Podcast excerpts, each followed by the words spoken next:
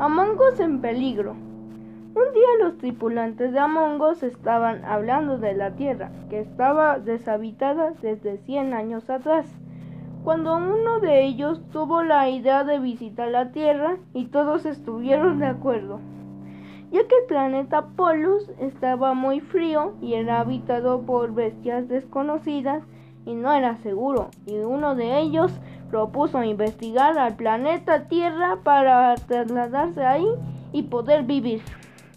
Entonces decidieron trasladarse en una nave espacial. El viaje duró cuatro años cuando por fin parecía que llegaban. La nave se descompuso. Tenían que encontrar la llave turbo para componer la, la nave el tripulante rojo encontró la llave y así pudieron llegar y fueron felices.